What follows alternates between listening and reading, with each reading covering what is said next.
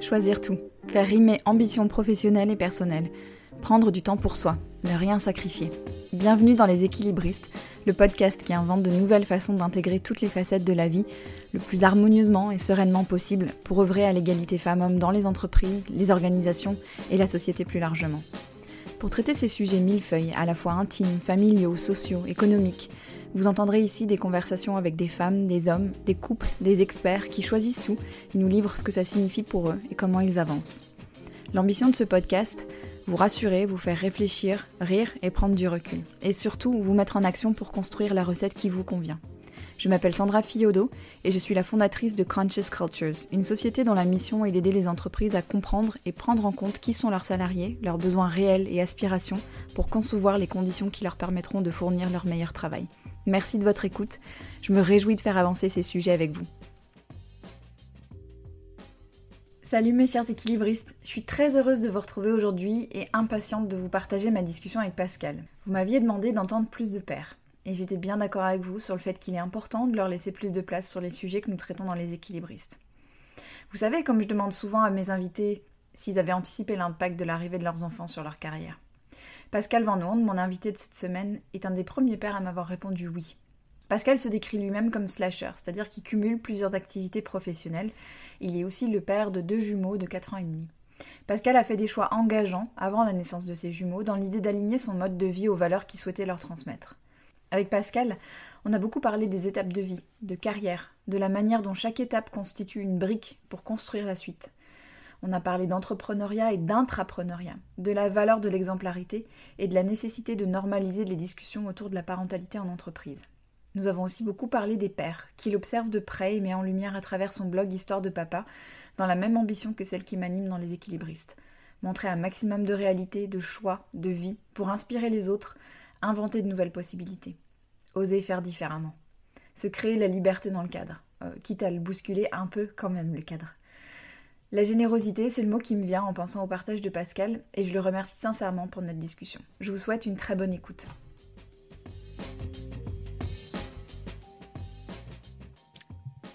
Bonjour Pascal. Bonjour Sandra. Je suis hyper contente de t'accueillir dans le podcast. Merci de prendre le temps euh, pour nous. Alors, je vais, euh, je vais te laisser te présenter. J'aime bien que les invités se présentent avec leurs mots, euh, nous dire qui tu es, euh, quelle est ta vie, ce que tu fais, ce que tu aimes, tout ça. Ok, ben, merci euh, déjà pour ton invitation, Sandra. C'est très chouette de pouvoir échanger avec toi sur, sur ces sujets qu'on a bien en commun. Ouais. Euh, donc, moi, je suis Pascal, j'ai euh, 41 ans, euh, voilà, 41 ans depuis quelques, quelques, quelques semaines, et je suis papa de jumeaux, Zoé et Hugo, donc une fille et un garçon qui ont 4 ans et 3 mois maintenant. Euh, et ça, c'est pour l'aspect. Je suis en couple depuis 15 ans. Mhm. Et, euh, et sur l'aspect pro, bah, je suis indépendant euh, depuis, euh, depuis 4 ans. Je suis ce qu'on appelle un, un slasher, donc avec plusieurs activités euh, qui sont séparées par la barre slash. Euh, et voilà, je le suis depuis 4 ans, puisqu'effectivement, j'ai fait euh, ce choix de vie euh, de quitter euh, le salariat euh, quelques mois avant la naissance de mes jumeaux. Mhm. Et on va parler de tout ce que tu viens de dire en détail. Mais qu'est-ce qu'il y a entre tes slash? Qu'est-ce que tu as comme activité entre les barres de slash? Alors, j'ai une activité de, de conseil en communication et, euh, et en management. Mhm. Euh, ça, ça correspond à, à, mon, à mon ancien métier, on va dire. Euh, donc voilà, c'est un peu voilà, mon, mon cœur d'expertise.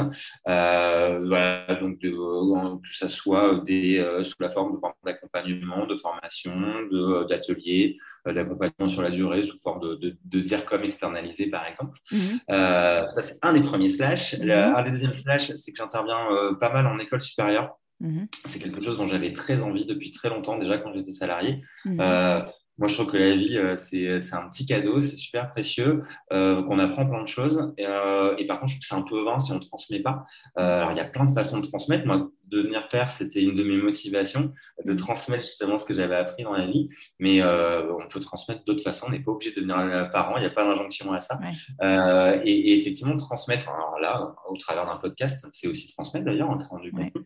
Mais transmettre auprès d'étudiants, c'était quelque chose dont j'avais vraiment envie. Je trouve que le monde du travail, il n'est pas toujours très, très facile. Mhm. Euh, je trouve qu'il y a une espèce de, de, de, de dichotomie entre les attentes et les besoins de la jeune génération et les entreprises, pas toutes, euh, mais de certaines typologies d'entreprises. Euh, et moi, j'avais envie d'essayer de, de contribuer à ça, de, de leur faciliter un petit peu l'accès euh, dans le monde du travail et, euh, et de les armer un peu mieux. Euh, et donc, du coup, moi, j'interviens sur des thématiques de développement personnel. Mmh. Euh, j'ai par exemple fait une conférence et un séminaire qui s'appelle Se trouver soi pour trouver sa voie. Mmh. Euh, donc, on est sur du développement personnel et comment mieux se connaître pour trouver un job qui soit aligné avec qui on est. Mmh.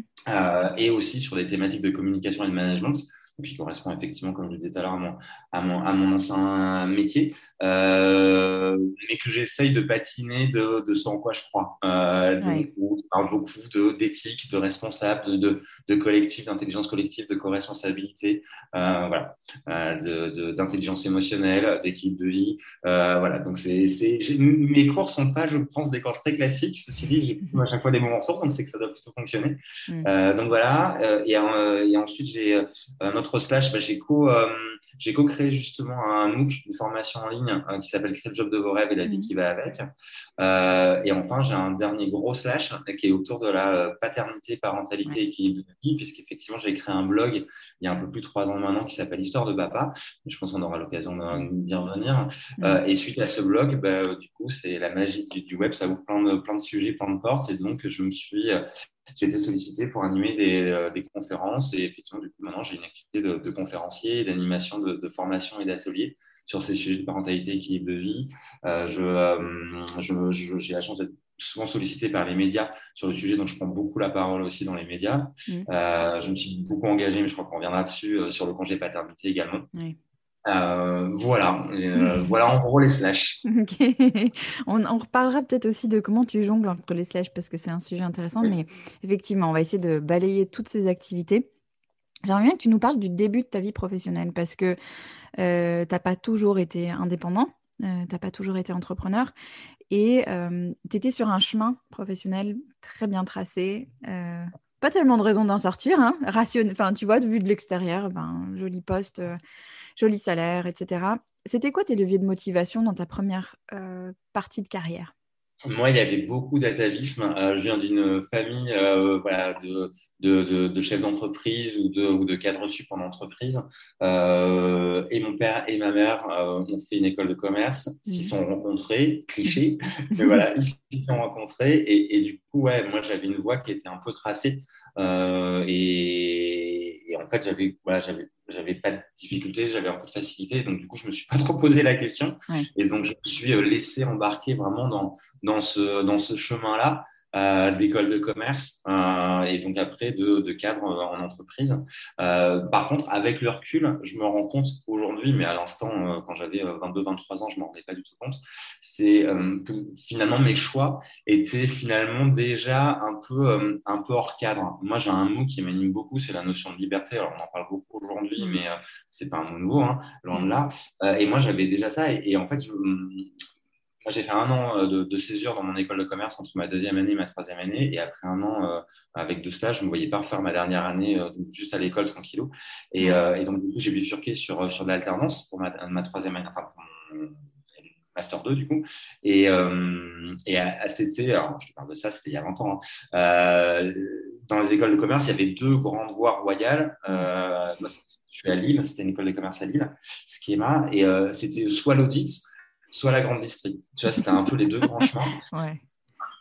Comment te dire que moi, il n'y en avait aucun des deux qui me parlait, mais alors pas du tout, du tout, mm. Et en fait, j'ai eu l'opportunité d'intégrer un, cabinet d'avocats d'affaires, mm. euh, le, plus grand cabinet d'avocats d'affaires euh, euh, d'Europe. Et, quand je suis allé voir l'école avec cette, cette opportunité, ça a été un refus en mode pas du tout, c'est pas ça, tu dois faire de l'audit ou la distribution, c'est comme ça que ça fonctionne. Et moi, je mais non, mais pas non, non, non. Et en fait, j'avais déjà ce truc de dire, mais en fait, moi, ça me, ça me, ça me fait kiffer de, de prendre des chemins de traverse en fait, euh, de prendre, de, de, de, sortir un peu du cadre euh, et de la norme. Et, euh, et je trouvais que c'était un, un, côté un peu ouais, il y avait un côté un peu fun, un peu provoque, alors provoque gentil, hein, tu vois, je, je suis pas parti bosser au Club Med, hein, tu vois, donc on se détend sur la rébellion, mais, euh, mais tu vois, de, voilà, de prendre ce, effectivement ce, ce, chemin de traverse. Et en fait, avec, et pareil, toujours avec leur je me suis rendu compte, j'y suis resté 13 ans, Mhm. Euh, j'ai eu la chance de changer de poste tout le temps. Et euh, c'était des, des, postes qui n'existaient pas. En fait, moi, quand je suis arrivé, euh, des postes de communicant dans un cabinet d'avocat, ça n'existait pas. J'étais un des premiers. Et donc, pas simple, parce qu'il faut créer la légitimité. Faut, voilà. mais par contre, ça m'a permis d'avoir énormément de liberté, d'autonomie et de creuser un sillon et de créer mon poste complètement sur mesure. Et là, je me suis rendu compte aussi, mais pas à l'instant, avec le recul, quand je les ai quittés, que vraiment, c'était ce qui m'animait, de ne pas être dans un cadre. Euh, tu vois, déjà, de, voilà, moi j'ai été recruté en tant que chargé de com et puis, euh, et puis très vite, en fait, je suis devenu le bras droit du, directeur régional euh, où je prenais en charge le, le marketing, les RH, les, la stratégie, enfin, où j'accompagnais sur la stratégie, donc complètement hors du cas de ce pourquoi j'avais été recruté. Et je crois que ça, c'est vraiment, avec leur coup, c'est vraiment quelque chose qui, qui m'a animé. Et sur mes levées motivationnelles, voilà, quand tu as, quand as, quand as 24 ans, moi, c'était vraiment ce truc de vivre ça un peu très pleinement. Mmh. Euh, j'étais, euh, ce que je dis toujours, j'étais un peu le, le, le, le, cliché, la caricature du jeune cas dynamique. Euh, où effectivement j'ai eu la chance de bien progresser, d'être reconnu, d'avoir une très grosse rémunération, de, euh, voyager euh, beaucoup euh, en France pour le taf, mais aussi d'avoir moi perso, mon niveau perso, la chance de beaucoup voyager, d'avoir beaucoup de vacances et de pouvoir voilà, pas mal voyager dans, le monde. Et, du coup, c'était ouais, la, la, vie un peu légère, un peu insouciante, un peu, un peu facile. Effectivement, avec ce truc de dire, bah, le, boulot, ça me permet ouais, d'apprendre, de découvrir, euh, d'explorer et d'avancer et, de kiffer, quoi. Et tu me parlais, euh, quand on s'était parlé la première fois, tu me parlais beaucoup d'intrapreneuriat finalement. Enfin, c'est fou parce que quand on t'écoute, on se dit, bah, toutes tes expériences, elles ont créé les fondations de ce que tu as fait derrière, puisque tu avais touché un peu à tout, tu étais déjà euh, armé pour avoir ta boîte à toi. Et donc, tu me parlais d'intrapreneuriat. Est-ce que ça correspondait à des moments où tu peut-être tu te lassais un peu dans ton job et tu avais besoin de recréer de la nouveauté? C'était un peu ça le, moteur? C'est exactement ça. En fait, au bout de huit ans euh, où j'étais sur cette fonction un peu de bras droit du directeur régional, je commençais à avoir fait le, tour. Et en fait, j'ai, euh, je, m'interrogeais fortement pour partir euh, de la boîte. Je changeais, repartir en salariat ailleurs. Et en fait, j'ai, eu une espèce de vision sur une de nos des activités du cabinet qui n'était pas, qui était pas, enfin, qui était gérée de façon un petit peu artisanale. Et moi, j'avais une espèce de vision de ce qu'on pouvait en faire.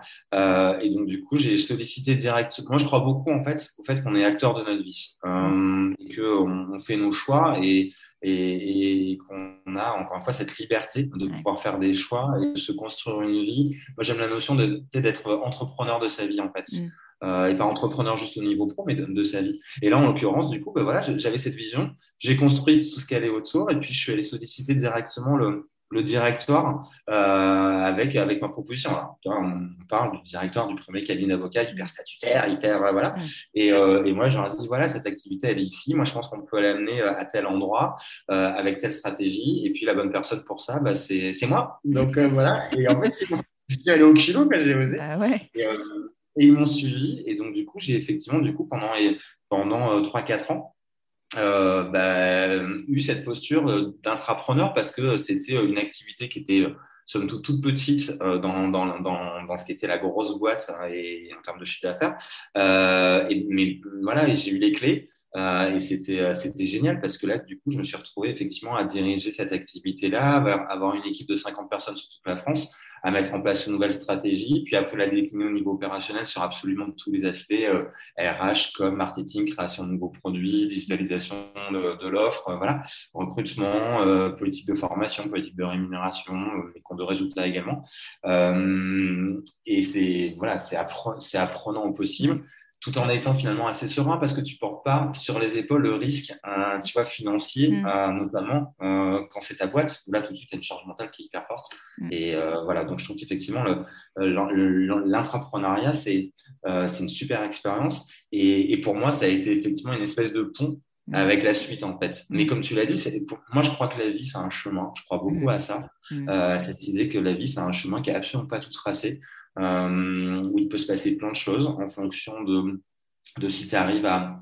Je pense qu'on a tous, on a, on a tous des chances euh, dans la vie, on a tous la chance. Par contre, on n'est pas tous forcément en capacité de, de tous les voir, euh, ces chances, et les saisir. Mais, mais je pense qu'on est à peu près, il y a évidemment en fonction des, des milieux dans lesquels tu évolues, tu as plus ou moins un facteur chance développé, mais, mais voilà, je pense qu'on en a tous et, et, et qu'effectivement, c'est à, à, chacun de, les saisir, de les transformer en opportunités. Et, donc, moi, j'ai vraiment cette sensation, effectivement, que c'était un chemin euh, et, qui, et c'est encore un chemin qui se construit, euh, qui, qui, avance, qui me permet, moi, de, de m'interroger sur moi, d'avancer mmh. et, euh, et d'aller au, au, fil du chemin vers de plus en plus d'épanouissement. Et, et, avec plein de surprises parce que par définition, tu ne sais pas ce qui va se passer demain. Oui, tout à fait.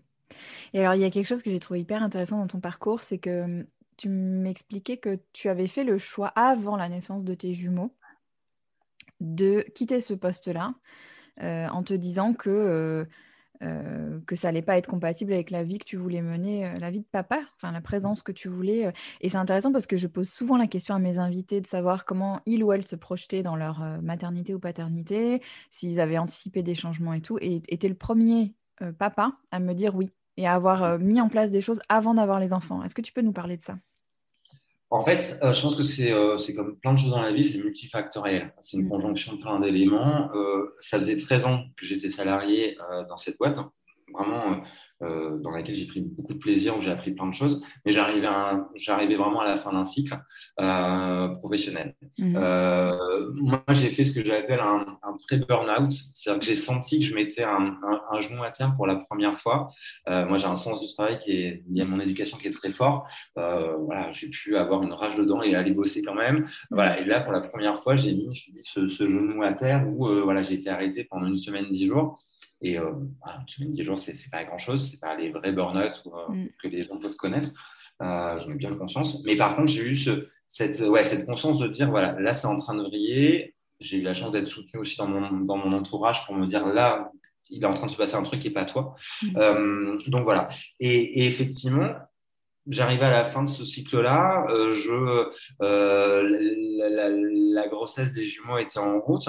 Et, et du coup, ouais, je me suis vraiment interrogé sur le père que j'avais envie d'être. Et c'était pas euh, synchro avec euh, l'homme que j'étais au niveau professionnel. Et moi, je crois beaucoup en la valeur de l'exemplarité mmh. euh, et par rapport à ce que je voulais transmettre à, mes enfants, par rapport à ce que je, au père que, au papa que je voulais être, ben, c'était pas du tout synchro en fait mon job.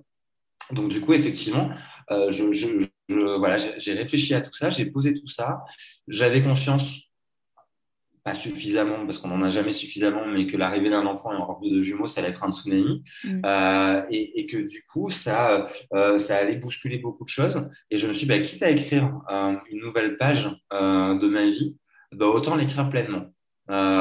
et donc, effectivement, de, de, la réécrire aussi au niveau professionnel et de le faire avant l'arrivée des enfants. Mm-hmm. Voilà. Mais, mais, c'est pareil, j'étais très guidé par cette envie de, de, liberté, en fait de dire je veux être, bon j'ai déjà parlé tout à l'heure, mais j'avais envie d'être libre de mon temps. Mm. Euh, parce que je voulais être très présent pour mes enfants sur leurs premières années. J'avais envie d'être libre euh, dans, dans, ce que j'étais, c'est-à-dire de plus être avec le côté masque, costume et d'être vraiment euh, ce que j'étais moi pleinement authentique.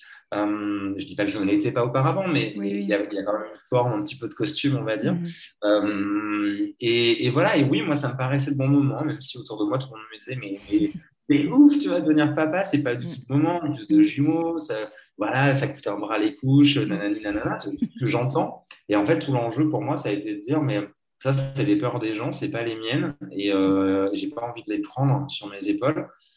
Je suis quelqu'un, moi, qui suis plutôt positif, qui est plutôt confiance en la vie, et donc je me disais, euh, ouais, non, vraiment, ça me semblait une évidence que c'était ce moment-là. Mm. Donc je sais que c'est pas, je sais que c'est pas courant, euh, j'en ai bien conscience, mais, mais, mais bizarrement, pour moi, c'était assez une évidence, en fait. Ouais, mais c'est intéressant d'entendre que tu avais déjà cette conscience que la peur des autres, c'est la peur des autres. On parlait l'autre jour avec une amie, la vie des autres, c'est la vie L apostrophe A V I S des autres, c'est la vie L A plus loin V I E des autres. C'est vraiment ça. Mais c'est pas toujours évident d'avoir cette, euh, tu sais, cette, euh, cette prise de recul là. Et tu vois, un des propos du podcast, c'est aussi de se dire comment est-ce que les entreprises peuvent s'adapter aux besoins des salariés, au fait que les gens aujourd'hui ont envie d'avoir des vies enfin des vies professionnelles qui tiennent compte du reste de leur vie. Et je me demande, est-ce que, est que l'entreprise dans laquelle tu travaillais aurait pu faire quelque chose qui aurait fait que tu aurais eu envie de rester? Ou est-ce que tu étais au bout d'un cycle, comme tu le disais, et puis voilà, il était temps de passer à autre chose? Ouais, Ouais, je pense pas. Moi, je pense qu'il y, y, a les deux aspects. Il y a moi, et moi, effectivement, voilà, comme tu viens de le dire, euh, le rapé, moi, j'arrive à la fin d'un cycle, donc, mm. euh, donc, voilà. Et après, en plus, moi, mon job, euh, il était sur Paris. Moi, j'habite à Lille, donc j'étais deux, trois jours par semaine sur Paris. Mm-hmm. J'avais voilà, une équipe de, comme j'ai dit, de 50 personnes, et moi, ma vision du management, c'est un management qui est pas du tout tu es au siège dans ta tour d'ivoire, c'est vraiment d'être très présent. Donc, euh, j'étais celui de la boîte qui se dépassait le plus. Mais euh, pour moi, c'était une évidence hein, que mon job, c'était d'être proche des équipes. Donc, je me déplaçais énormément avec des, voilà, des trains, des avions à 5 heures du mat, machin, des retours à 23 heures. Voilà. Donc, quoi qu'il en soit, mon job n'était pas compatible. Euh, après, j'avais effectivement, par contre, une grande autonomie. Donc, je pense que l'entreprise aurait pu me, continuer de me laisser cette autonomie qui me permettait à peu près de concilier. Euh, après, voilà, c'était quand même une entreprise très traditionnelle dans son fonctionnement. Euh, donc, je pense que j'aurais, quoi qu'il en soit, on serait, on serait, euh, il y aurait eu la, voilà, on serait arrivé à un point de rupture à un moment donné. Mm. Et, et, voilà. Et moi, j'y ai pris du plaisir. Je voulais qu'on se quitte bien, qu'on se quitte bon ami, plutôt qu'on se quitte quand c'était plus euh, cool du tout pour, pour personne, en fait. Ouais, euh, tu vois, moi, j'ai beaucoup de reconnaissance. Euh, ce que je suis aujourd'hui, c'est aussi grâce à ces 13 ans que j'ai passé là. Et donc, je voulais que ça se passe, qu'on termine cette aventure gentiment. Mais oui, mais, mais pour sortir de moi ce que j'ai vécu, oui, évidemment, je te rejoins. Les entreprises, aujourd'hui, elles n'ont pas le choix. Il y a un vrai besoin des, des individus euh, euh, d'équilibre et de vivre leur vie différemment. Mmh. Euh, après, c'est un sujet pas simple pour les entreprises parce que, à mon sens, par définition, l'équilibre, il n'est euh, il est pas figé, il est mouvant, euh, puisque c'est lié à la vie. Donc, par définition, ça, ça bouge non-stop, c'est jamais permanent. Euh, et du coup, les entreprises, quand elles, réfléchissent à ces questions, à mon sens, elles ne doivent pas le prendre de façon globale, mm. mais presque individualisée. Et ça on vient du coup à une question presque de management individualisé, parce que, parce que finalement, la notion d'équilibre, il correspond à des moments de vie Mhm. Euh, le besoin qu'on a euh, à 30 ans ou à 25 ans n'est pas le même que celui quand on devient jeune parent, mais qui n'est pas le même que quand on devient parent d'ado, qui n'est pas le même que quand nos parents, enfin quand les enfants euh, quittent la maison, qui ne sont pas les mêmes que quand on devient des, des parents, enfin des, des, aidants et qu'on aime nos parents à nous. et en fait, du coup, pour moi, la question, elle est, elle est, elle est là-dessus pour les entreprises, elle est de comment prendre en compte les moments de vie mm. des individus mm. pour arriver à à faire concilier les besoins individuels et les besoins collectifs parce que ça reste une entreprise et donc il faut mm. aussi qu'une entreprise elle ait un collectif qui, qui aille dans le même sens. Quoi. Ouais.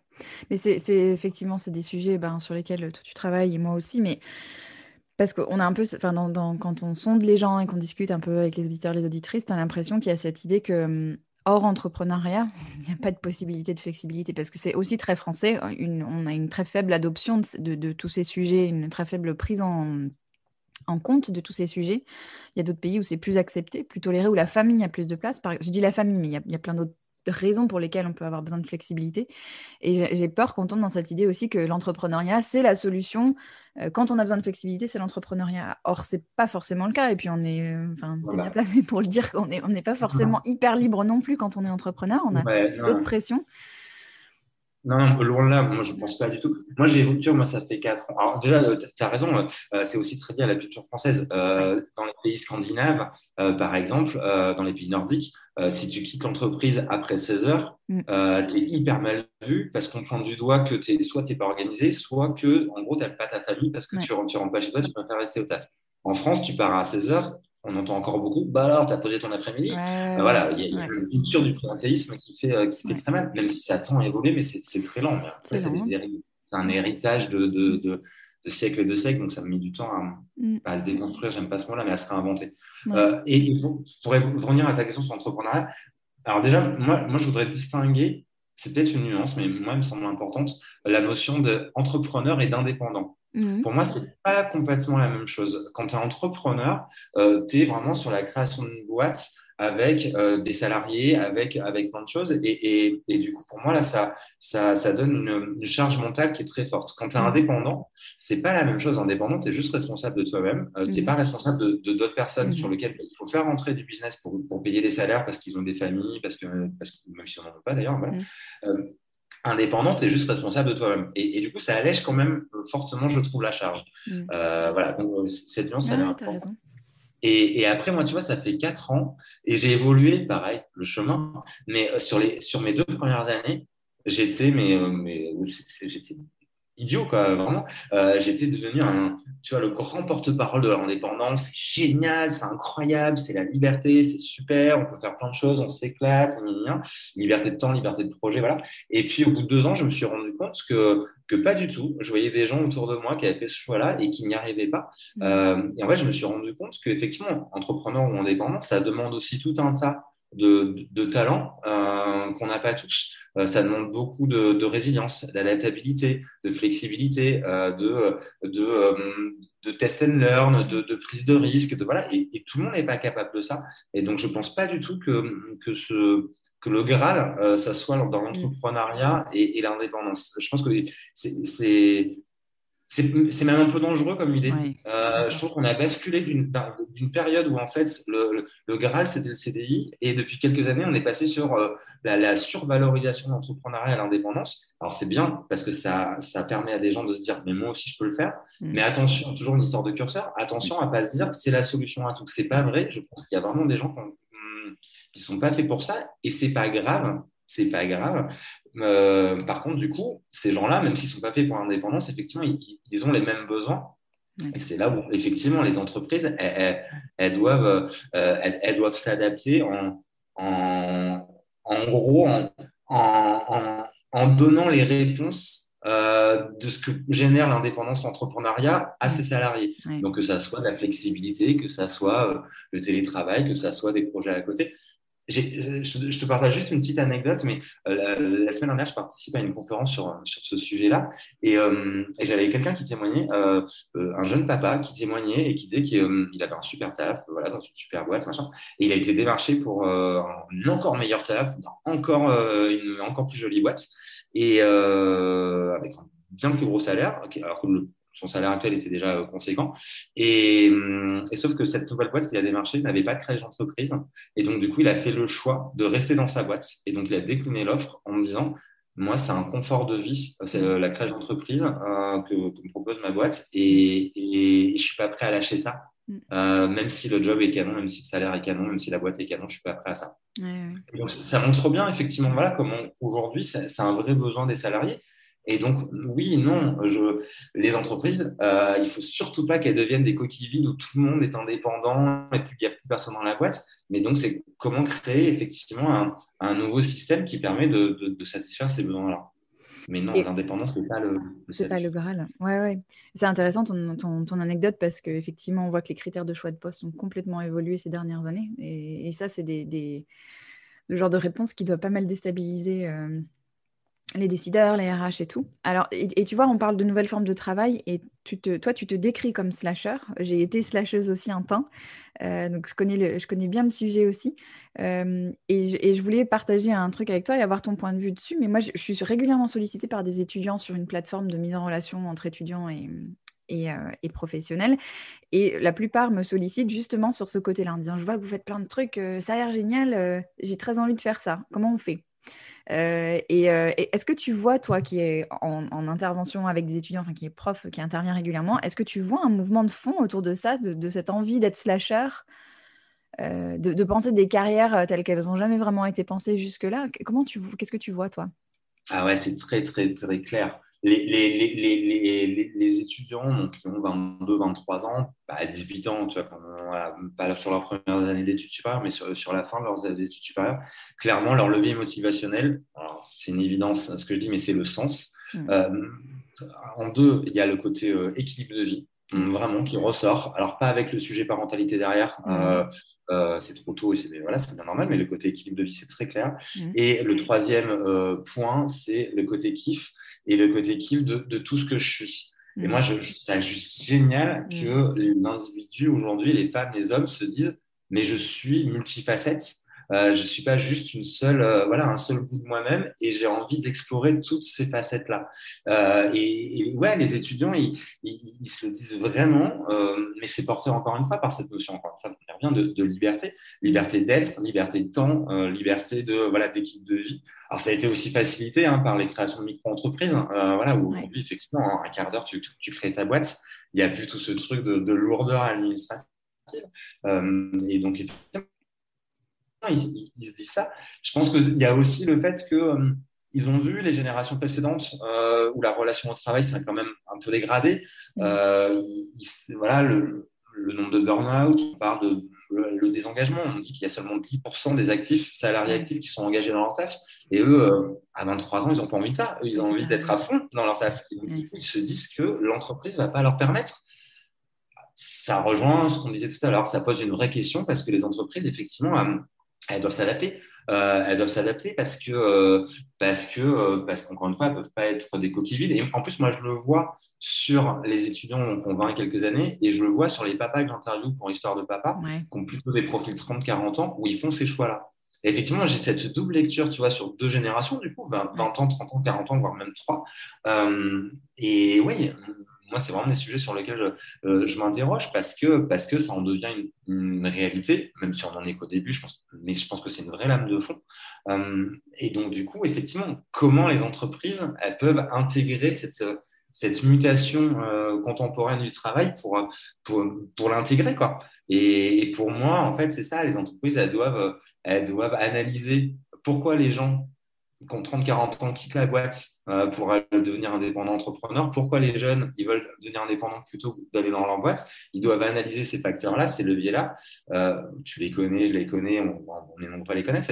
Et du coup, les prendre pour les intégrer euh, dans, leur, dans leur boîte, pour les garder, pour conserver, pour y attirer et fidéliser leurs talents. Donc ça passe effectivement par, par la flexibilité, mais ça passe par des side projects. Euh, voilà, tu as des boîtes qui le font beaucoup. Je pense à des boîtes comme Decathlon, par exemple. Mm. Euh, c'est boîtes qui fonctionnent beaucoup là-dessus. Mm. Euh, mais c'est effectivement voilà, donner des espaces. c'est sortir de ce mode. Le taf, c'est du lundi au vendredi de 9h à 19h. Et c'est peut-être de dire, bah, tiens, c'est en fait, c'est peut-être la semaine, en fait, c'est quatre jours, dont un jour de liberté euh, pour, euh, pour l'individu, pour le salarié, euh, parce qu'en fait, ça va lui générer tellement d'épanouissement qu'il va être encore plus performant sur les quatre autres jours. Voilà, c'est de changer les paradigmes, en fait. Oui, c'est ça, exactement. Et avant qu'on parle d'histoire de papa, parce que tu t'en as, en as dit deux mots là, je veux te poser la question de toi, parce qu'on a beaucoup parlé de ta, du côté pro. Ça a, ça a, été quoi le plus gros Alors on sait, hein, les enfants, ça change la vie. Mais ça a été quoi le plus gros impact de l'arrivée de tes enfants dans ta vie? Dans votre vie Moi, j'en vois deux. Je vois la notion de fatigue. Pourtant, je bossais beaucoup. Non, mais tu vois, je bossais beaucoup. Et, euh, et j'avais l'impression de connaître ce qu'était la fatigue. Mais non, c'est une notion toute relative. Et finalement, ce n'est pas vrai. Je n'étais pas fatigué avant.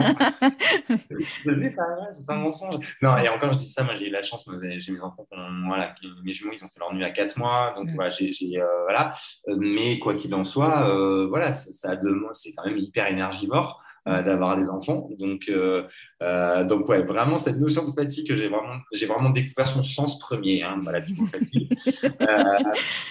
et après, et, et, l'autre point, c'est, mais qui a été pour moi et qui continue d'être, mais c'est tellement intéressant, c'est c'est la notion du temps. Mm. vraiment du, du, temps qui, qui n'est pas du tout le même entre tes potes qui n'ont pas d'enfants euh, et toi, mais même quand tu, euh, tu vois, moi, typiquement, mes enfants, là, ils sont chez les grands-parents euh, en vacances pendant une semaine, et à chaque fois, ça me fait ça de me dire, je retrouve ma vie d'avant et de dire mais c'est fou du coup le, temps, qui est complètement différent quand tu as des enfants quand tu n'as pas d'enfants en fait.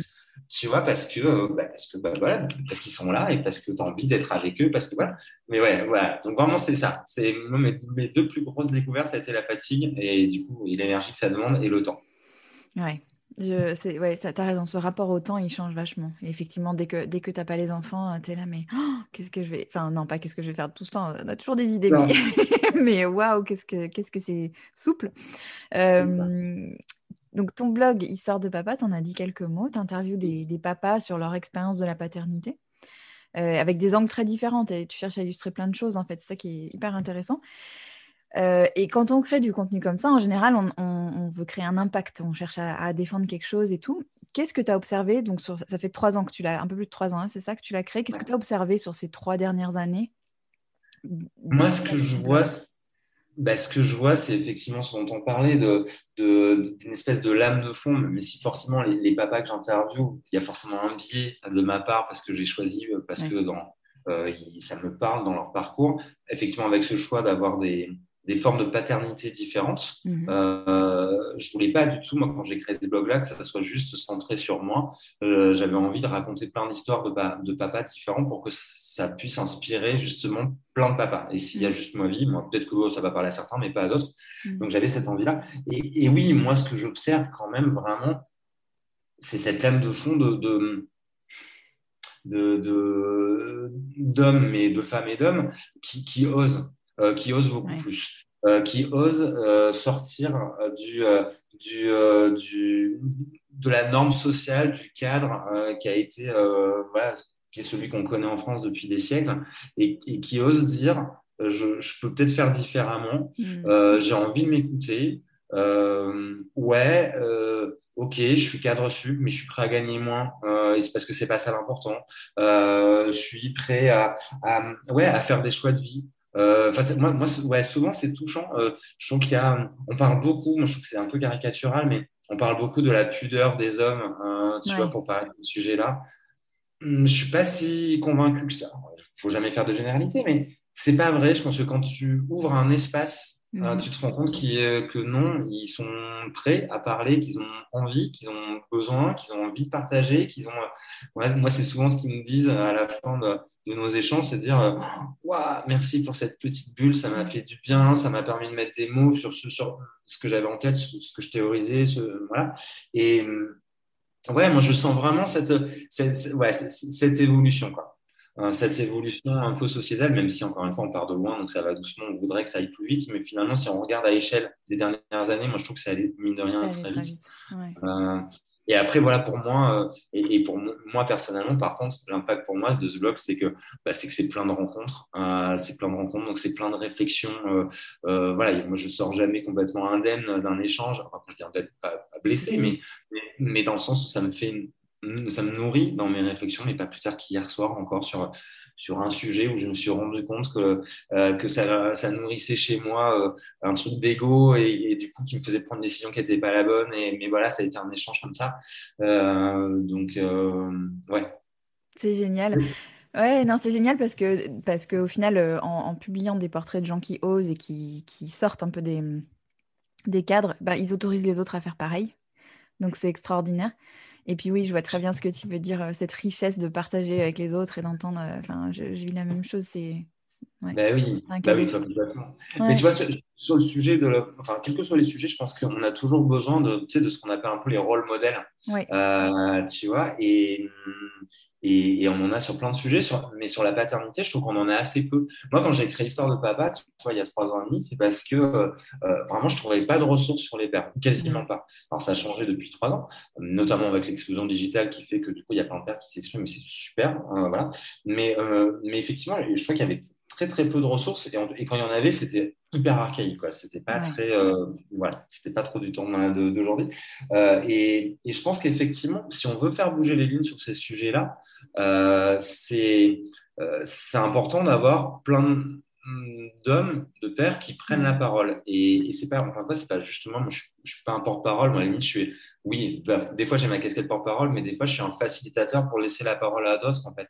Mm. Et tu vois, mon histoire de papa, je l'ai créée parce que moi, j'ai un côté un peu, tu vois, je crois beaucoup à l'égalité entre les femmes et les hommes. Je ne comprends pas qu'une femme puisse toucher 20% de moins euh, qu'un homme sur un, job égal.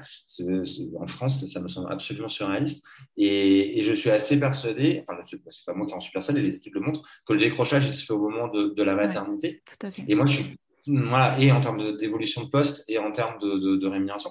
Et moi, je suis persuadé que si on arrive à faire changer le regard de la société sur la parentalité, en ne la faisant pas porter que sur la mère, mais également sur le père, puisqu'on fait des enfants à deux, euh, et ben, du coup, ça, ça, ça, permet de faire une révolution un petit peu douce et de niveler, voire de faire disparaître ces, ces inégalités-là, parce que finalement, il n'y a plus de risque à l'embauche, tu vois, euh, il n'y a pas de risque maternité, il y a un risque parentalité, qui est le même pour les femmes que pour les hommes. Donc, c'est plus un sujet, en fait. Et, et moi, c'est ça un peu mon, mon ambition, enfin, tu vois, ma mission euh, sur ce sujet-là, en fait. Oui, ouais, ouais, tout à fait. Et, même euh, l'étape d'après, on peut même espérer qu'un jour en France, euh, il n'y ait même plus la notion de risque autour de la parentalité. Tu sais, il y a des cultures où c'est vachement mieux toléré, où c'est un élément de la vie comme un autre, et c'est pas un sujet, en fait. Et, on n'en est pas encore là. Et non, on n'en est pas là, mais et, pour, attends, tellement d'accord, merci, parce que là, tu, me fais penser à un truc que j'ai envie de partager qui est tellement important, c'est que justement, effectivement, les deux vies se nourrissent. Euh, tu vois, aujourd'hui, on parle beaucoup des soft skills et c'est super. Mm. Euh, et, moi, je suis intimement persuadé que ce que tu apprends dans ta vie de parent, mm. maman, papa, c'est la même chose. Il y a plein de compétences douces, donc voilà, les soft skills, que tu développes euh, et qui te sont, te sont utiles pour ton, pour ton job en fait. Et mm. donc l'idée, c'est encore une fois, c'est pas de les séparer, mais de dire on est une seule et même personne et donc mm. tout se nourrit euh, et, pour, pour grandir en fait. Et, tu vois, pour illustrer ça, moi j'ai un exemple d'un papa que j'ai interviewé, Gabriel. Il a pris une quarantaine d'années, il est devenu papa sur le tard, il prend un congé euh, parental de 4 mois. Et en fait, avant son congé parental, il voulait absolument devenir manager dans sa boîte. Sa boîte n'arrêtait pas de lui dire non, non, non, t'es pas prêt, t'es pas prêt. Il prend ses, congés, ses 4 mois de congé parental il reprend son job. Et, euh, et là, où, très, très rapidement, vraiment, au bout de quelques semaines, euh, ses collègues soulignent que c'est plus le même. Puis il est convoqué par ses managers qui lui disent Bon, bah, tu voulais être manager, on te disait que tu n'avais pas les compétences. Bah, en fait, euh, je ne sais pas ce qui s'est passé sur quatre mois, mais tu as complètement changé. Maintenant, tu as développé toutes les bonnes compétences, des compétences d'empathie, des compétences de créativité, des compétences de, de, patience, de, bref, tout un, tout un tas de compétences que tu n'avais pas et qui nous semblent pour cette boîte-là, nécessaires pour un job de manager, et tu les as. Et je trouve ça magique. c'est grâce à son investissement auprès de sa fille sur les quatre premiers mois de sa fille qu'il a développé toutes ces compétences-là et qui lui sont utiles dans son job. Donc ça montre bien mm. que c'est que, que c'est connecté, quoi, qu'on n'est pas deux personnages. Quoi. Elle est géniale. J'adore cette histoire. Je la trouve incroyable. Elle est géniale. On mettra le lien euh, vers l'interview sur ton blog euh, pour que les gens puissent aller la lire. Et tu es aussi très engagé. Ben, enfin, tu en as beaucoup parlé de ton engagement, mais tu es engagé dans. Tu fais partie d'un collectif, je crois que vous êtes 10 par un, c'est ça euh, Qui, d'ailleurs, avec Patrice, qui a, qui a été interviewé dans le podcast, et vous militez pour l'allongement du congé paternité et pour la prise en compte de la paternité de manière un peu plus large. C'est quoi pour vous, la, enfin pour toi, la prochaine étape souhaitable au sujet du congé paternité? Le congé paternité, tu vois, pour moi, c'est, euh, ça reste un outil. Euh, ça reste un outil euh, symbolique, mmh. symbolique fort, très très fort. mais pour moi, c'est, c'est, un, c'est, un, c'est un outil symbolique qui fait bouger les lignes et l'appréhension du sujet de la paternité et de la parentalité. Mmh. par contre, ça fait pas tout. Alors nous, nous, notre démarche, elle était sur... on s'est beaucoup posé la question, en fait, de combien on souhaitait demander dans notre, dans notre démarche, dans notre lettre ouverte. Voilà.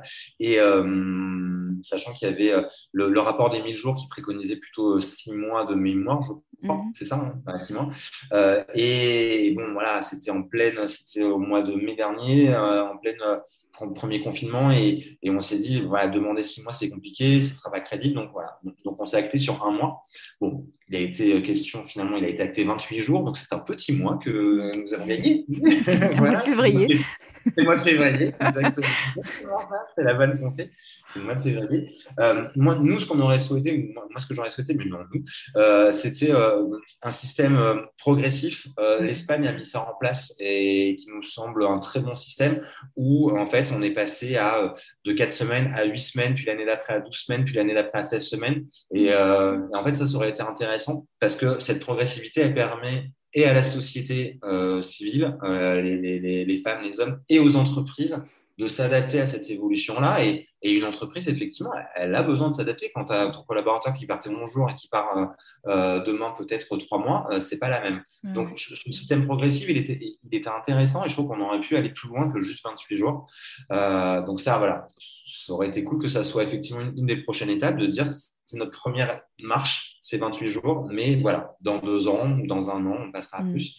Ça, et puis après, je pense que ça doit être absolument complété par une démarche de, sensibilisation, de formation à, deux, à, deux cibles. Ça fait très comme marketing ce que je dis, mais mm. euh, et à destination des entreprises et donc des, managers et à destination des, parents. Euh, parce que tu vois, notre appel à notre, notre lettre ouverte, on a fait un appel au, au témoignage. On ne voulait pas que ce soit juste dit papa, tu vois, machin, etc. Et on a eu 500 témoignages en une semaine. Et c'était hyper intéressant de voir, mais ça nous a confirmé, on le sentait, mais l'inégalité sociale qu'il y avait derrière le congé paternité. En gros, les CSP+, euh, ils n'ont aucun sujet, ils prenaient leur long jour, euh, et en fait, ils prenaient leur long jour, ils prenaient bien plus parce qu'ils s'arrangeaient, parce que plus de facilité pour s'arranger, facilité liée à leur job, mais aussi financière.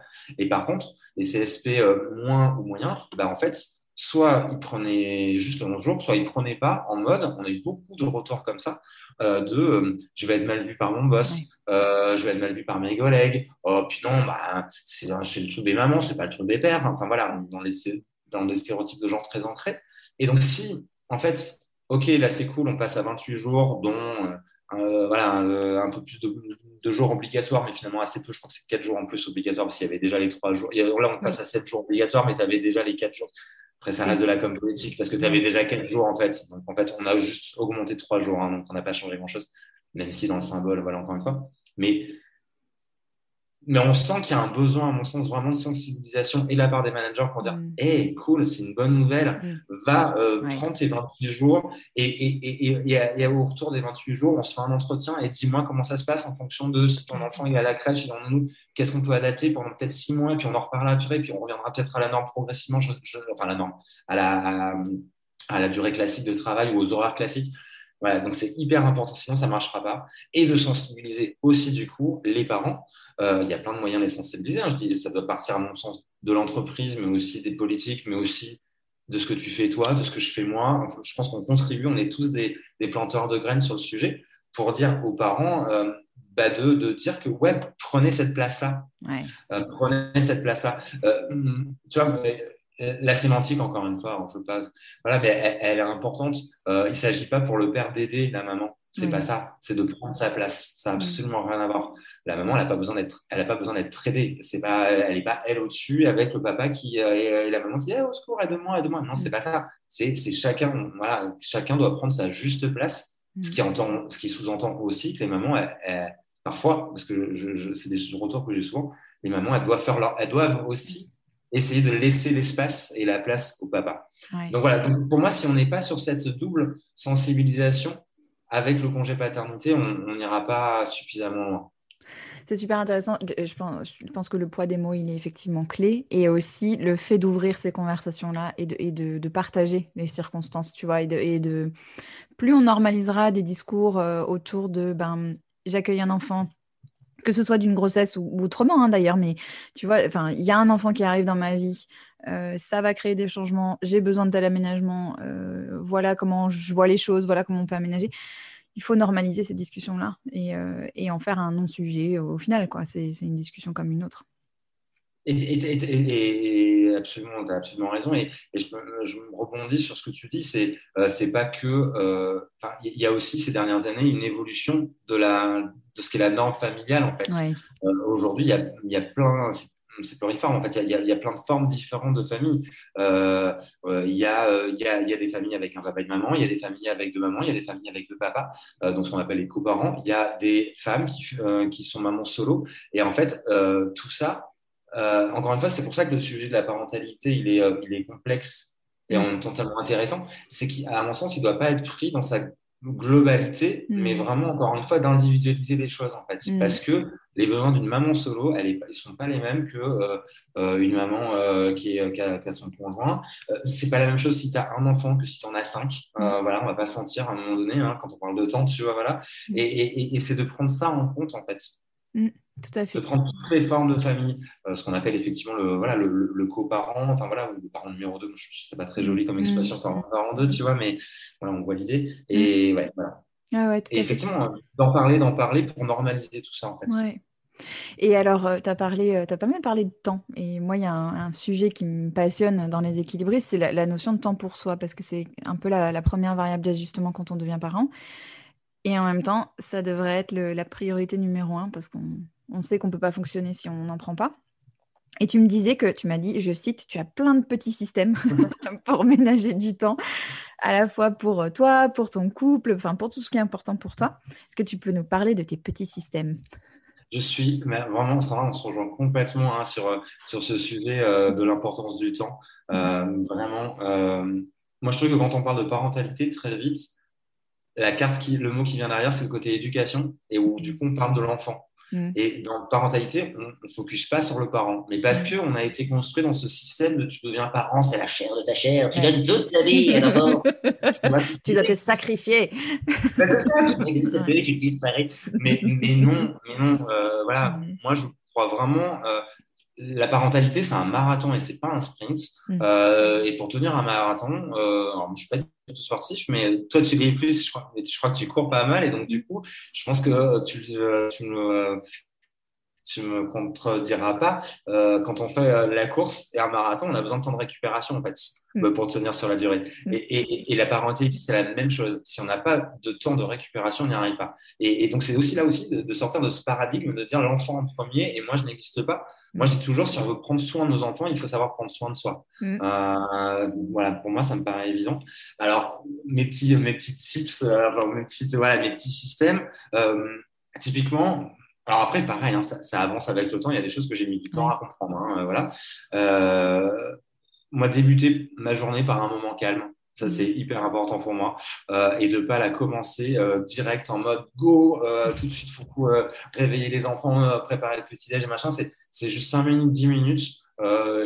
forcément, hein, ça, ça, veut dire de se réveiller un peu plus tôt, mais, mais, mais d'avoir au moins 5-10 minutes tu vois, dans ma bulle où je pose un peu ma journée, je pose que, voilà, ce qu'il y a à faire, machin, et comment ça va se passer, comment je me sens, machin. Et c'est, c'est pas tant de la méditation comme on l'entend, tu vois, mais c'est vraiment d'avoir cette petite mhm. bulle, cette petite espace à moi pour la commencer euh, sereinement, tu vois, pour mhm. poser les choses. On parlait de sommeil et de fatigue. Euh, moi, depuis quelques temps, euh, depuis quelques mois, il y a allez, une soirée tous les 10 jours où je me couche à 9h30 euh, tout, alors c'est pareil, il faut se débarrasser de la croyance de dire mais t'as une vie toute pourrie euh, pour te coucher à 21h30, c'est, c'est naze, t'as plus de vie. Ben non, en fait, ça me permet de faire une nuit de 10 heures et, euh, et de recharger mes batteries et voilà, et, donc de prendre soin de moi. Mmh. voilà. et après, c'est effectivement et ça, j'ai mis deux ans et demi à le mettre en place. J'ai attendu euh, euh voilà, que mes enfants aient deux ans et demi, mais parce qu'il n'y a plus d'autonomie à ce moment-là, d'avoir effectivement des moments pour moi. Alors, en étant indépendant, ça me permet d'avoir des moments, parfois des demi-journées à la maison, euh, où, je suis, demi-journée jusqu'à 16h30, mais euh, où mm. je suis tout seul, euh, voilà, où je suis tout seul à la maison. Et ça, ça me fait vraiment, euh, voilà, ça me fait vraiment du bien. Euh, et euh, depuis deux ans et demi, ce qu'on a mis en place, c'est tous les tous les deux tous les deux trois mois, et l'un et l'autre, mais pas ensemble, des parents, on part deux trois jours solo. pour se mettre dans une petite bulle, parfois pour bosser, parce que des fois, il n'y a pas de choix, mais peu importe, d'être de, déconnecté de, de, la famille, des enfants, pour se voilà. Moi, j'utilise toujours cette notion de batterie, en fait. Quand, voilà, quand la batterie elle est à plat, bah, il y a un moment, il s'agit de la recharger parce que sinon, mm. tu es en souffrance, tu es en lutte permanente et, et c'est pas bon pour les enfants, c'est pas bon pour soi parce que c'est en mode tension. J'ai beaucoup parlé de liberté, mais il y a un autre mot qui, qui m'est important pour moi, c'est le mot euh, d'harmonie. Mm. Euh, c'est vraiment une valeur qui est importante pour moi, l'harmonie. Et, et, pour justement préserver cette harmonie que moi je souhaite dans mon cadre familial, euh, il y, a, y a cette importance de, ouais, de prendre du temps pour soi et de, à un moment, de s'échapper. Mm. Euh, de, s'échapper. Et, et, c'est marrant parce que quand j'en échange avec des parents, je l'ai encore fait là avec une maman là ce week-end. Et, euh, et elle me disait, je pense souvent à toi, je suis au bout du rouleau, j'aurais besoin de faire ça, mais je me le permets pas. J'ai encore trop de croyances limitantes euh, qui me disent que je peux pas le faire. Et en fait, effectivement, je trouve qu'il y a, il y a aussi ça à changer comme paradigme. et quand on a dit beaucoup tous les deux le mot oser, mm. et c'est ça, c'est d'oser de se dire, c'est quoi cette norme sociale qui nous a dit que non, on ne pouvait pas en fait? Mm. Je ne sais pas qui a dit ça, c'est qui le on déjà? Qui a dit, mm. Il y a qui derrière ce on? De on ne peut pas, mm. tu vois?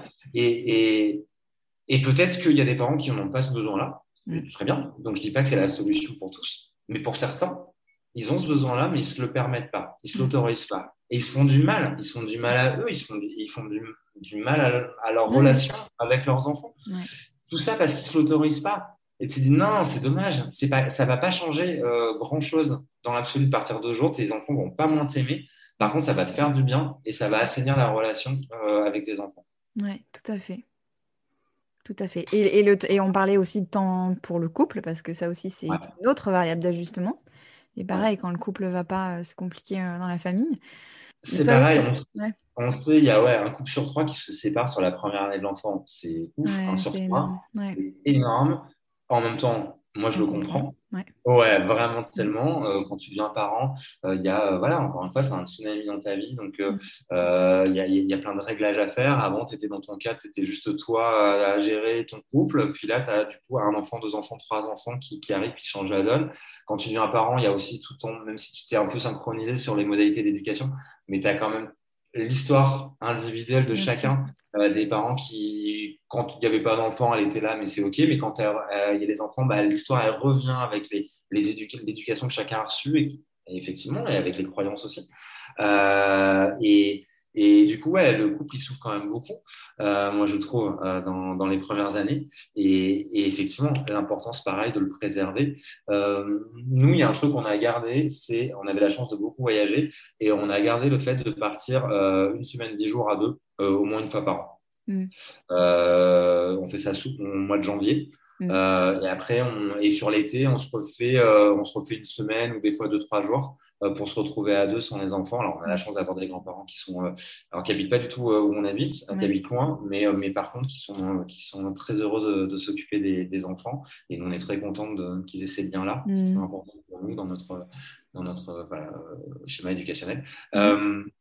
Effectivement, mais tu vois, encore une fois, les injonctions, la, la première fois où on est parti à l'étranger, on est parti à Cuba, et les enfants, ils avaient un an et trois mois. et, et c'est là où, jeunes, sommes tous des jumeaux. Mm. Voilà, c'est ma mère qui est venue pendant cinq jours et après mes beaux-parents qui sont venus pendant les cinq jours, donc très bien. Euh, et, et c'était hyper intéressant de voir les, les réactions de nos proches parents.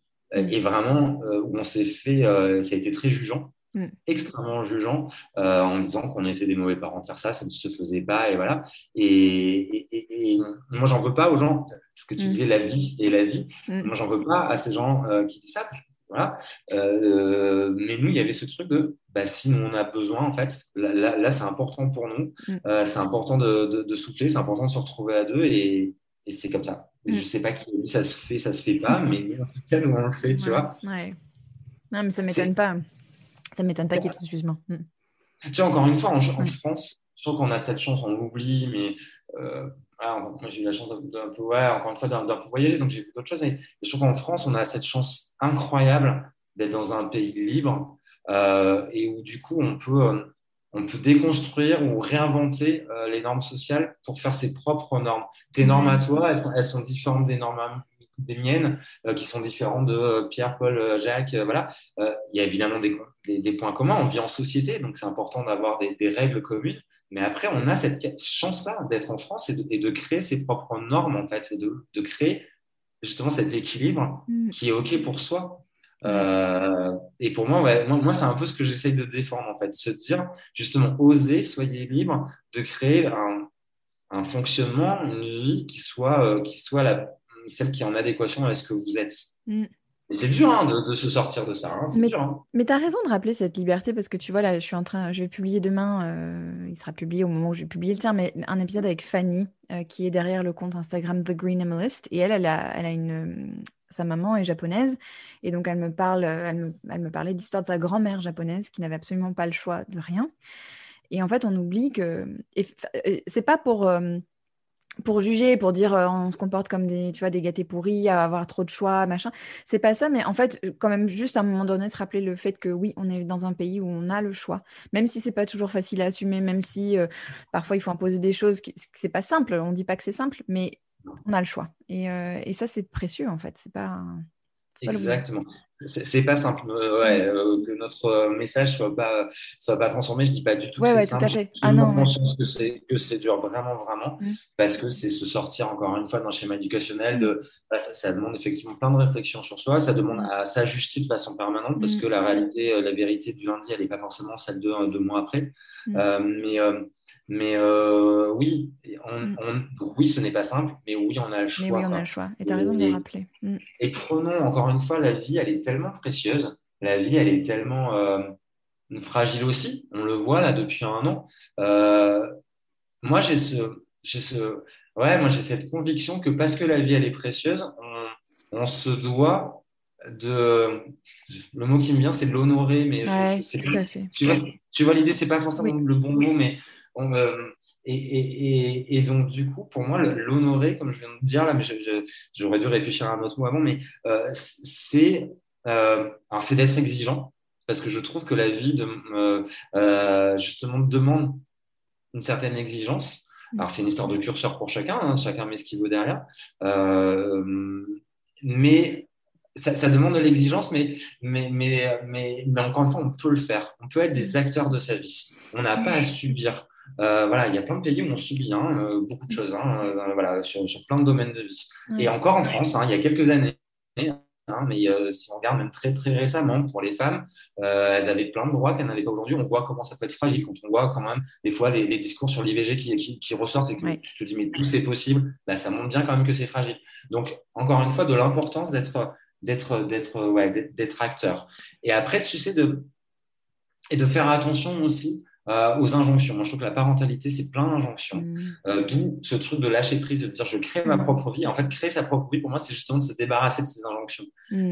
Enfin, moi, il y a eu un vrai truc de là-dessus, en fait, qui s'est joué où j'ai lâché un poids de fou en me disant, mais en fait, moi, je, euh, je, je, fuck off toutes ces, toutes ces, injonctions, je fais ce dont j'ai envie, dans le respect d'une société évidemment, hein, on n'est pas des foufous, voilà, c'est pas ça, évidemment, avec certaines euh, normes sociales tout de même, mais tu sais, c'est la liberté dans le cadre. Il y a un cadre, mais euh, on a la liberté dans le cadre, on a la liberté peut-être des fois de pousser un peu les murs du cadre. Et, et oui, moi je crois qu'on peut aujourd'hui choisir de ne pas choisir. Tu vois, je crois que c'est possible aujourd'hui, justement, en étant acteur, en se posant des questions. On peut choisir de ne pas choisir. Attention, quand on parle de, tu de conciliation de vie pro, vie perso, je pense que là aussi, ça peut être une injonction parce qu'on mm. peut se dire, ça sous-entend qu'on peut, on peut tout réussir. Euh, voilà. Et non, une vie avec des enfants, c'est pas la même qu'une vie sans les enfants et tu peux pas y mettre le même engagement dans ton taf qu'avec des enfants que sans enfants, c'est pas vrai. Donc oui, on peut concilier, mais en baissant aussi les, euh, les, les, les, les, niveaux d'exigence. Mm. Euh, tu vois Voilà, mais, mais ça, c'est ça ne veut pas dire ne pas être exigeant envers, envers la vie. moi, j'ai toujours du mal avec cette idée, pardon, je parle, je parle, mais avec cette idée de, de, euh, euh, qu'on entend beaucoup chez les parents, que je le comprends, donc je ne la juge pas, hein, mais de euh, on fait ce qu'on peut. tu vois, on entend beaucoup ça. Et je, je le comprends, le sens, parce qu'il y a l'idée de, de, de ces déculpabilisants. Mais, mais en fait, je trouve qu'avec cette, cette petite phrase, on peut aussi se cacher derrière plein de choses, en fait. Euh, de dire ah bah ouais effectivement je je suis pas du tout présent pour mes enfants mais on fait ce qu'on peut je fais ce que je peux. Ou euh, tu vois euh, ou, je gueule non-stop sur mes enfants bah, bah, oui bah je fais ce que je peux. Moi j'ai été éduqué comme ça je fais ce que je peux. Tu vois ça peut être un peu se cacher derrière son petit doigt. Et, et, pour moi c'est pour ça que ça renvoie à cette notion encore une fois d'exigence mais de façon positive de la vie. Elle est jolie la vie elle est chouette osons faisons ces choix pour, pour, pour faire la vie telle qu'on l'imagine, telle qu'on la rêve et, et de transformer le rêve en réalité. Quoi, Ouais, l'intentionnalité, toujours. le fait de faire les choses avec intention. Ouais, tout à fait. J'ai une question rituelle à la fin, Pascal, c'est de savoir de quoi tu es fier. Tu, peux l'interpréter comme tu veux, cette question, lui donner le sens que tu veux, mais de quoi tu es fier? Euh, je, suis fier du, chemin. Je, suis, ouais, je suis fier du chemin que je fais en tant qu'homme. Alors du coup, c'est très nombrilisé ce que je dis, mais parce que du coup, euh, j'y mets plein de choses dedans. Euh, je suis fier de mes enfants, je suis fier de ce qu'ils sont. Euh, je vois des gamins qui ont, 4 ans et qui sont, qui sont heureux, qui sont conscients, qui sont connectés avec leurs émotions. Alors ils auront probablement plein de difficultés sur leur chemin de vie. J'en ferai pas des futurs adultes parfaits. Ils auront leur fêlure parce que j'aurais fait des choses pas bien. Et en même temps, c'est ça être être humain, c'est aussi avoir ses failles. Donc voilà, pareil, je, je lâche là-dessus mais je, je, trouve qu'ils sont en tout cas bien lancés sur leur chemin de vie. Et, et moi, je suis fier de, euh, ouais, de me. Ah, c'est marrant ta question, ça me touche vachement en fait. Euh, je sens un peu des émotions qui montent, mais moi, je, suis fier de faire un. De, de, de, je suis fier de, de me construire un, un, un, chemin qui correspond pleinement à ce, que je, ce dont j'ai envie, à ce que je suis. Mm. Euh, que ça soit sur, euh, sur ma famille, que ça soit sur mon couple, que ça soit sur, euh, sur, sur ma vie sociale, que ça soit sur mes engagements, que ça soit sur mon job, le choix que j'ai fait avant la naissance des enfants, les, ce que je fais aujourd'hui où j'ai pas l'impression de bosser, juste dans 90% de mon temps, je kiffe et j'ai vraiment pas cette impression de bosser. Et, et moi, je dis souvent, j'ai l'impression d'être un jardinier tu vois, je, plante des graines. je plante des graines pour mes enfants dans leur tête dans leur cœur surtout. je plante des graines auprès de mes étudiants, je plante des graines auprès des boîtes, je plante des graines auprès des papas et des mamans avec le contenu que je partage. Après, c'est pas ma responsabilité de les faire pousser ou pas, mais par contre, moi, ma responsabilité, mon envie, c'est ça, c'est de planter des graines. Et, voilà, et c'est de, planter des graines tout au long de ce, chemin. Voilà. Super. Merci de ce partage. J'ai été hyper heureuse d'échanger avec toi, Pascal. Merci beaucoup de ta générosité. Merci, Sandra. Merci Merci Pascal pour ton témoignage et pour ton engagement à faire bouger les lignes sur le si important congé paternité. Et merci à vous de nous avoir écoutés. Et parce que la vie est précieuse, comme le dit souvent Pascal dans l'épisode, nous avons voulu dédier cet épisode à la mémoire de Mamie Champagne, la mamie de Pascal disparue il y a peu. Si cet épisode vous a plu, si vous aimez les équilibristes, votre soutien est précieux pour permettre à d'autres de le découvrir. J'ai vu que plusieurs d'entre vous avaient laissé des notes et des commentaires sur Apple Podcast récemment. Merci beaucoup, du fond du cœur, d'avoir pris le temps de le faire. Et merci à tous ceux qui le feront à l'avenir, aujourd'hui, demain, après-demain, peu importe, c'est le geste qui compte.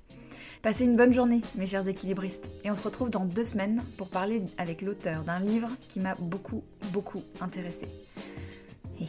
je vous en dis pas plus. Allez, à bientôt et prenez bien soin de vous.